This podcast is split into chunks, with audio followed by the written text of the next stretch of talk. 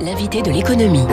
Il est 7h15. Faut-il attendre un petit peu avant d'acheter une maison ou un appartement? Est-ce que les prix vont baisser dans les mois à venir? Les Français sont-ils en train de quitter les centres-villes pour gagner des mètres carrés en périphérie? Tous ces sujets, ben, on en parle ce matin avec un professionnel de la pierre. Bonjour Laurent Demeur. Bonjour. Le bien nommé Laurent Demeur, président de Coldwell Banker France, géant mondial de l'immobilier de prestige. Là, on est vraiment sur le segment très spécifique du haut de gamme. Coldwell Banker France, c'est un nouveau venu puisque la société il y a 10 ans euh, n'était pas présente. Aujourd'hui, vous avez 46 agences en France, vous faites partie des leaders en France sur ce marché euh, de l'immobilier de prestige. Euh, comment se portent aujourd'hui les affaires Une Petite question de conjoncture pour commencer, Laurent. Bah, du point de vue conjoncturel, tout se porte bien. Je dirais l'immobilier a fait une très belle année finalement 2020 puisque derrière un record historique qui était l'année 2019 avec un million de transactions au niveau national, quel que soit le segment, l'année 2020 on va être à 850, 870 000, soit un recul de 12-13% avec 4 mois d'inactivité. Hmm. Donc finalement, globalement, tout va bien, et particulièrement dans l'immobilier de prestige, où beaucoup de nos clients ont, je dirais, euh, sécurisé leurs avoirs et leur patrimoine en investissant dans l'immobilier de prestige. Alors, je vais vous raconter votre histoire dans un livre qui paraît ces jours-ci aux États-Unis, qui, je crois, doit paraître en France. Vous avez une histoire assez étonnante, Laurent, puisque vous êtes le, la troisième génération de demeures qui travaille dans l'immobilier. Exactement. Euh, vous avez, vous, en revanche, eu cette intuition, euh, il y a une vingtaine d'années, au début des années 2000, qu'il se passait des choses dans la ville de Paris, que la sociologie était en train de bouger, qu'il y avait quelque chose à faire sur euh, l'immobilier de prestige. Vous lancez votre affaire, et puis, avec la crise des subprimes, les choses changent.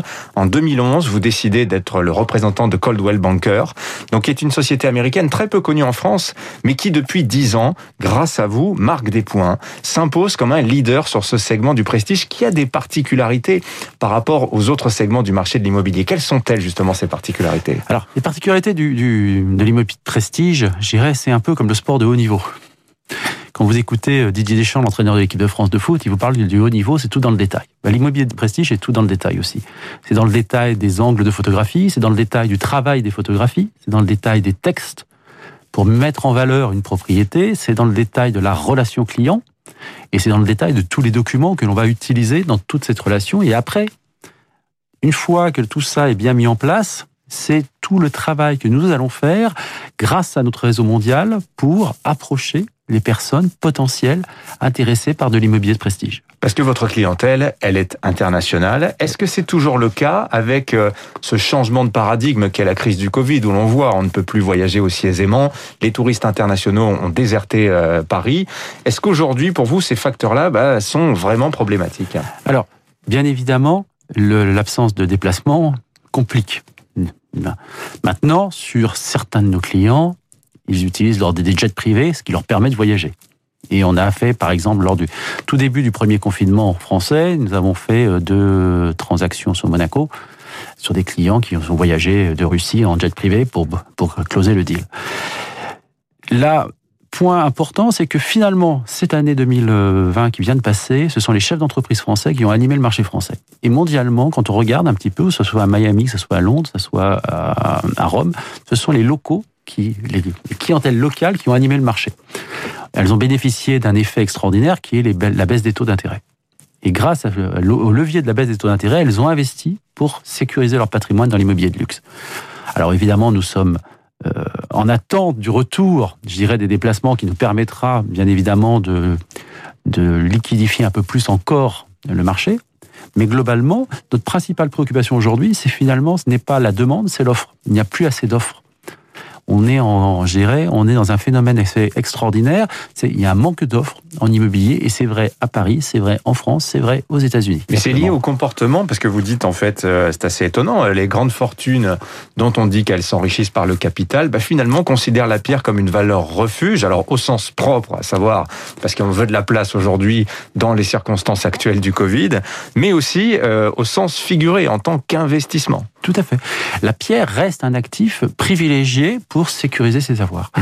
Et avec une diversification des investissements dans plusieurs pays en même temps, dans des zones monétaires différentes. Et on voit des clients investir à la fois en France, en zone euro, aux États-Unis, en zone dollar et à Londres en zone pounds. Mmh. Et donc, ils diversifient à la fois leur patrimoine dans des unités euh, monétaires différentes. Alors d'ailleurs, on voit éclore euh, cette nouvelle notion immobilière, j'ai découvert ça, la notion de résidence semi-principale. On pourrait dire aussi résidence semi-secondaire, c'est-à-dire qu'en réalité aujourd'hui, on cherche dans son environnement proche plusieurs points de chute, plusieurs lieux d'habitation, du fait même des difficultés qu'on a à voyager. Hein. Effectivement, c'est vrai que la résidence semi-principale, je dirais, est une nouvelle tendance, c'est qu'aujourd'hui, de plus en plus de notre clientèle est nomade ce sont des personnes dont les activités économiques, les entreprises sont mondialisées. Mhm. Et donc finalement, ils vont passer 2-3 mois dans un pays, puis 2-3 mois dans un autre, et ainsi de suite. Et toute l'année, ils vont tourner sur 3-4 résidences principales alors c'est vrai que ça pose évidemment les notions de résidence du point de vue fiscal, ça pose les problèmes de nationalité, mais globalement, le marché évolue aujourd'hui vers le nomadisme. Alors, parlez-nous un petit peu de Coldwell Banker, parce que l'histoire de la société est très intéressante. Elle est née en 1906 à San Francisco, après le grand tremblement de terre qui avait presque anéanti la ville. Euh, ce marché de l'immobilier de prestige, généralement, euh, on constate, en France en tout cas c'était le cas, il était tenu euh, par des, des, des, entreprises locales. Coldwell Banker cible, euh, décide de s'internationaliser, et donc cible la France, vous contacte, enfin vous, c'est vous qui les contactez, euh, et ça marche extrêmement bien. Quelles sont les particularités d'une société comme celle-là, qui euh, spontanément n'a pas forcément les codes de la clientèle française? Alors, en fait, ce qui se passe, c'est que l'immobilier résidentiel vit la même chose que vivent, qu'ont vécu les cabinets d'avocats, qu'ont vécu les cabinets de conseil, les cabinets d'audit. Ce sont des grandes structures internationales avec des associés locaux. Et donc l'immobilier résidentiel finalement vit la même tendance. Pourquoi? Parce qu'aujourd'hui nos clients bougent d'un pays à un autre, passent des vacances d'un pays à un autre, et puis on voit que la génération des millennials, elle a fait, elle a fait ses études avec Erasmus. Et elle a fait ses études aussi bien dans des universités américaines, dans des universités anglaises, espagnoles, italiennes, etc. Donc elle a l'habitude de bouger.